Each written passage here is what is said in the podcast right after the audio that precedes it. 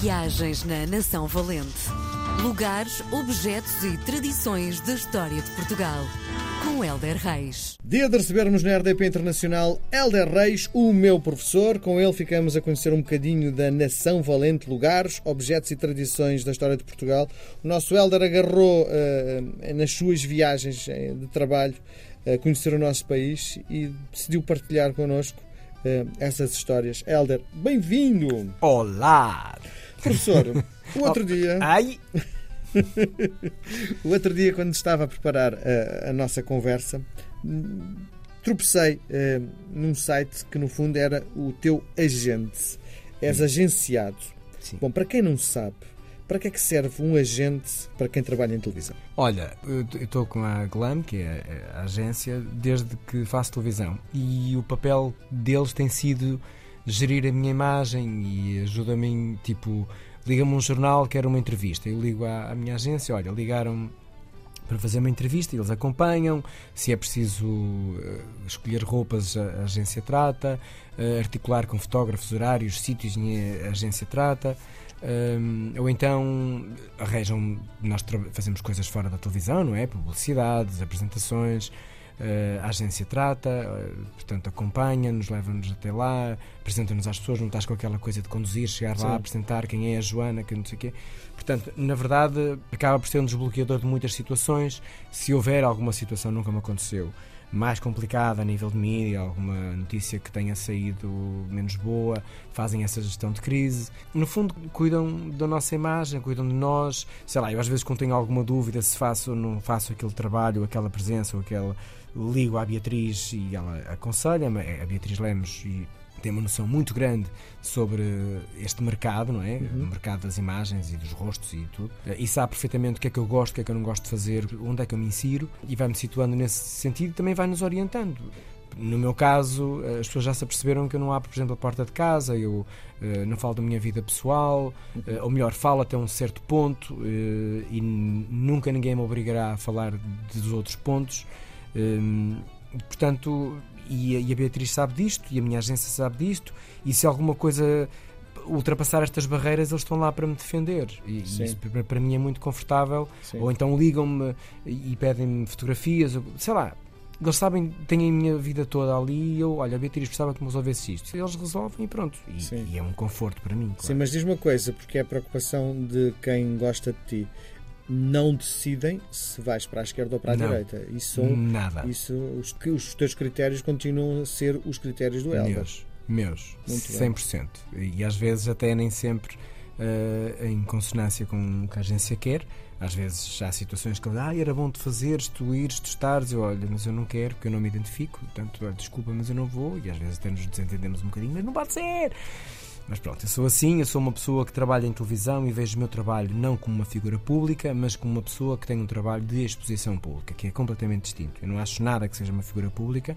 Eu, eu tenho um trabalho público, uh, o que é diferente, porque eu não, eu não frequento determinados ambientes, eu não vou a determinadas coisas, eu não uhum. faço determinadas coisas, uhum. porque não faz parte do meu perfil, portanto eu não me enquadro naquela categoria de figura pública. Não, não acho que seja. É, é, a minha forma de ver o meu trabalho desde que comecei e estou muito feliz com ela. Onde é que nos levas hoje na Nação Valente? Até ao século XVII. Vamos viajar. Sim. E vamos falar de padres. Sim. Eu que andei no seminário é muito raro falar deles, tenho uma opinião bastante crítica, mas de vez em quando há um ou outro que vale a pena referenciar. E este senhor Uh, não é muito conhecido na minha perspectiva, ou não é tão falado, provavelmente é injusto da minha parte, às tantas pessoas a gente conhece, mas deixa-me perguntar, já ouviste falar do padre Bartolomeu Lourenço? O nome é familiar, agora... É. Não me, não me assim, exaustivamente, não. Sim, sim. É só naquela, não é sim. tipo aquelas provas de cultura geral que nos deixam ai, ai, ai, não, não, ai, ai, ai, É só mesmo saber sim ou se não. Olha, ouvi ou Já ouvi falar. Ok, pronto. Mas não é uma pessoa que nós conhecemos exaustivamente quem fez. Então, este padre, vamos ali a. Esta bitola é interessante para o que eu te vou contar. Século XVII, século XVIII, diz-se ter sido um grande visionário, diz-se, e há provas documentais disso, Uh, e tinha sempre a cabeça nas nuvens, literalmente. E era chamado o Padre Voador Luso-Brasileiro. Foi um ilustre inventor, o que é muito curioso, e a Igreja às vezes precisa disto, de invenção, de curiosidade e de ciência, que é uma área que às vezes anda à turra com a Igreja. E este padre, na altura, mostrava tudo isto, que eu acho incrível nesta época.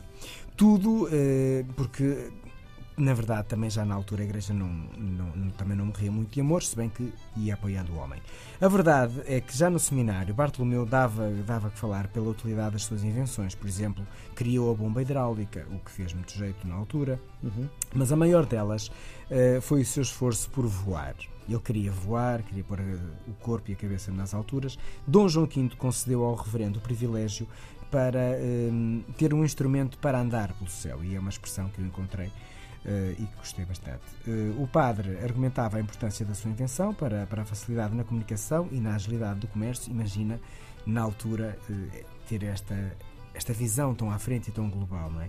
Ele sabia que o, aquilo que dizia, sabia o que queria e já tinha tido algumas experiências de voos, mas que terminaram rapidamente em incêndio, portanto não correram lá muito bem. Leonardo da Vinci, no século XVI, sabemos que já havia desenhado uma máquina voadora, eh, mas esta aqui era cá das nossas bandas, portanto há que ter bastante carinho. O mais arrojado dos seus inventos foi a passarola, que se fizerem uma pesquisa vão encontrar eh, e, e vale a pena ver, porque as ilustrações são incríveis. E era um barco que parecia um pássaro e um balão, ele mostrou aquilo tudo.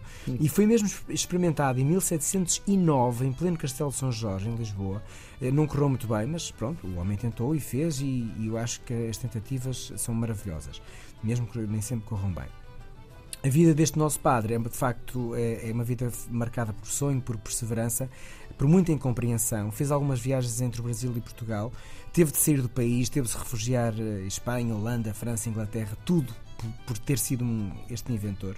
Em Portugal acabou por ser que, e fidalgo, capelou mor da Capela Real, mas depois eh, acabou por ser bastante desprezado, lá está, porque não levava muito a sério nesta questão das invenções. Eh, morre humildemente em Espanha, mas a verdade, assim, para, para espremer uh, a questão, é que se por um lado era um homem muito respeitado e muito considerado na corte, por outro foi um homem que foi muito satirizado, muito perseguido pela Inquisição. Portanto, é uma vida difícil para quem criou. A verdade é que os franceses foram os primeiros a voarem num, num balão de, de ar quente em 1783, 74 anos depois deste nosso inventor. Portanto, uma grande salva de palmas para este visionário Padre Bartolomeu Lourenço. Muito Isto é o que se diz. Muito bem.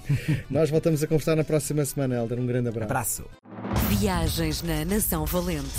Lugares, objetos e tradições da história de Portugal. Com Helder Reis.